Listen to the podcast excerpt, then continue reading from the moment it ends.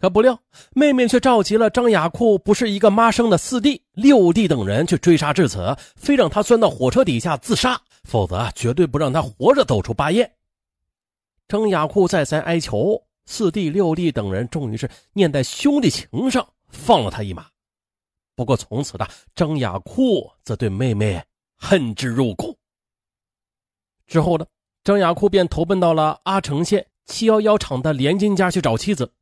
可这连金说，他把孩子送来就走了，他也不知去哪儿了。至此，妻离子散的张雅库已经绝望至极。一怒之下，他决定立刻返回巴彦，就杀死妹妹妹夫。于是他潜回钢铁厂，又偷了八管 TNT 烈性炸药、两根雷管，然后自制成炸药包，并于当晚返回，潜入巴彦县兴隆镇清河堡妹妹家的房后。将足以炸飞整个房子的炸药包放在了大屋窗前，点燃之后就跑掉了。三个月之后，已经化名刘毅的张雅库，硬是沿着铁道线一步步的走到了吉林省的临江县。他之所以不坐车，一是身无分文，而更重要的是为了躲避黑龙江警方的追捕，昼伏夜行，终于的到达了长白县。可谁曾想的，到达长白县之后，他又知道了。更加骇人的血案，在巴彦县的十几天时间里，长白警方是找到了张雅库家以及他所有能够找到的亲属和同学。然而，张雅库根本就没有回来。第一次巴彦县长途追捕无果而归。其实呢，张雅库这个身体并不强壮，但是毅力却惊人的家伙，就像当年来时一样。在重兵围追堵截中，依仗的他对森林的熟悉，又一步步的走回了黑龙江。不过不同的是，这次他没有沿着铁道线走，而是凭借多年来谙熟山林的特点，硬是在两千多里地茫茫的林海中走出了一条逃亡路。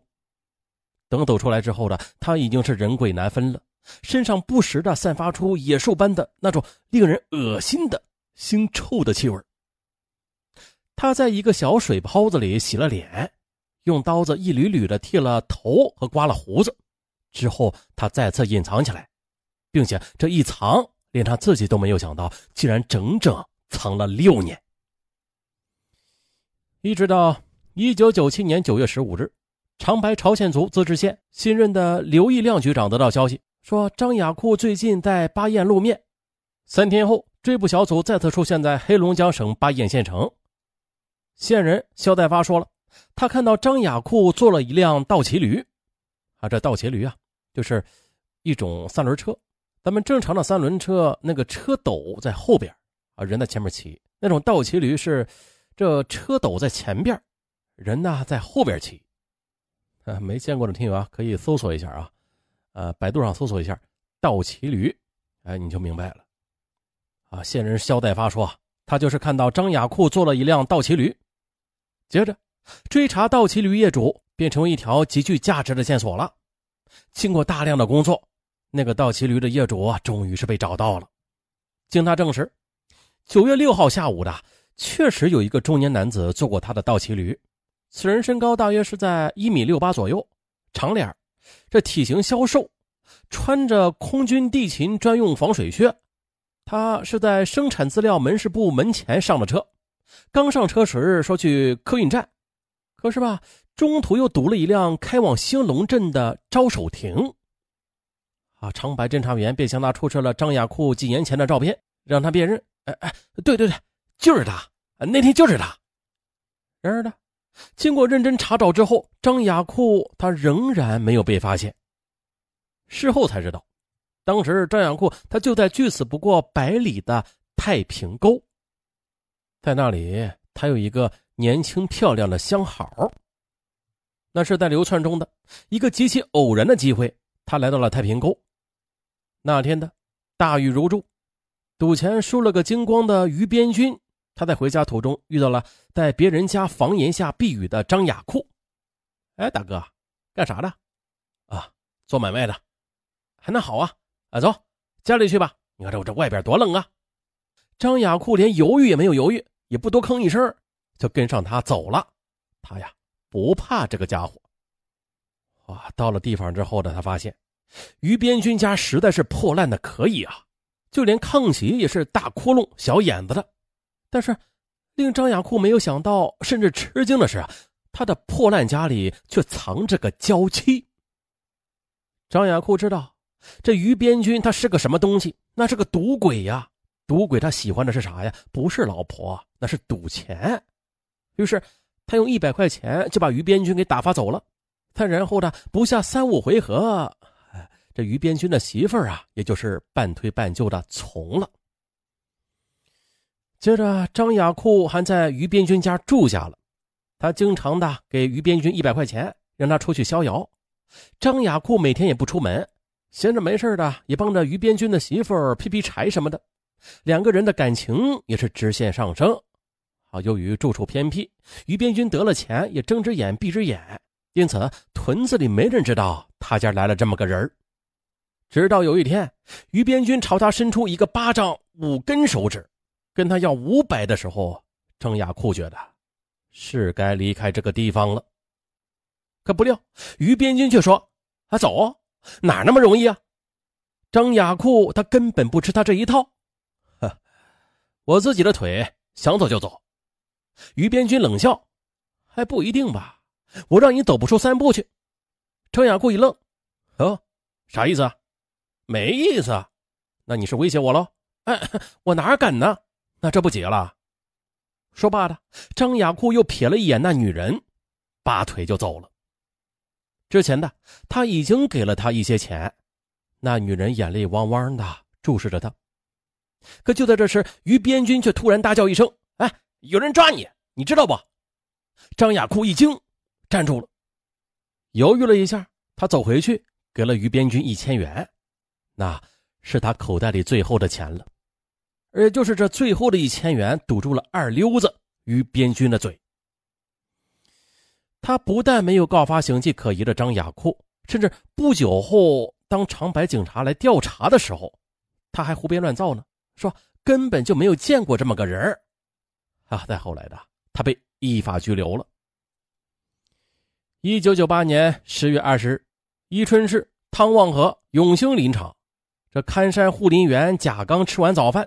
例行的上山去巡护，还不料的，刚刚走进沟口，他就发现这一堆头年清理遗留下来的乱木头上，一个蒙头大睡的中年男子。这前几天的林场刚刚发生了一起盗窃案，贾刚不由得就有些警惕起来。哎，哎，起来来，干啥呢？你你哪的？结果对方二话不说，抬腿就是一脚，贾刚被踢翻在地。那人也不恋战。转身呢，就朝沟里跑去了。接到报告，工人们便蜂拥着向那条山沟追去。下午的那名中年汉子被追上了，并且被作为盗窃嫌疑人被送往了伊春市上甘岭区公安局。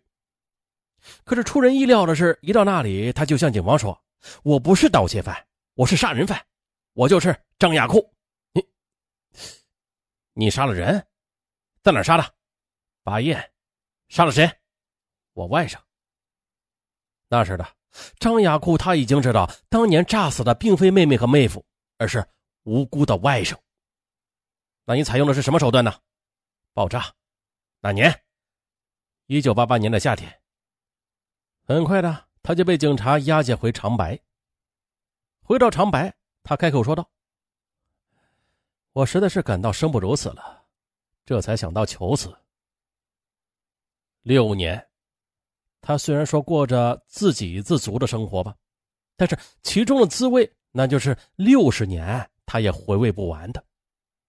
他说：“你不去经历，绝对不会想到那种非人的日子。”他交代了，直接原因有两条：第一，是经过多方探听，他才知道六年前他那一个炸药包，并没有把命不该绝的妹妹还有妹夫炸死，却将自己最亲的外甥。炸成了粉原因是妹妹妹夫一直是住大屋，但是他放炸药的那天晚上，他没有想到妹妹妹夫给儿子过生日，而他们在屋外忙碌着，外甥却在里屋玩耍。为这，他的灵魂从此便再也没有得到过一分一秒的安宁。第二的，就是一九九八年四月的，他从河北林业局前往嘉荫县的途中，不小心陷进了一个深深的大草甸子里，越挣扎越往下陷，这东西都扔了也不管用，并且那里人烟稀少，前不着村后不着店，那是越陷越深，无论怎么挣扎也走不出去，退不回来。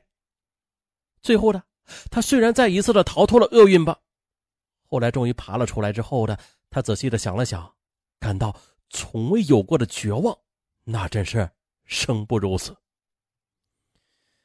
为了求死，他把本来不想暴露的那一九九二年的在长白四枪杀死四人的案子也说了，他认为只有这样自己才能够速死，他是真的一天也不愿意在这个世界上待着了。最后，他说：“最怀念当兵的那个时候，正年轻，又是人人可望而不可及的空军地勤，伙食好，人缘也好，跟当地老百姓处的也很不错。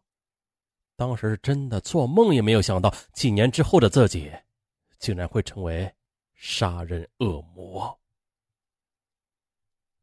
本案完。好，节目的结尾处。再提醒各位听友，嗯，淘宝的不是京东的啊，京东的隐藏红包是只要搜，它百分之百都能搜着，嗯，一直是能搜到六月十八号。那口令呢？上文前面也说过了，呃，是打开京东搜索“大舌头上文”五个字嗯，就能搜出无门槛的隐藏红包来啊。如果你刚好要到京东购物，那不妨在京东的搜索栏上打上“大舌头上文”，再点搜索。啊，就能蹦出无门槛的红包来，并且每天都可以领一次，最少是领一次，并且是次次中，什么连续领了一个星期了，每天都能中，中的红包可以叠加使用。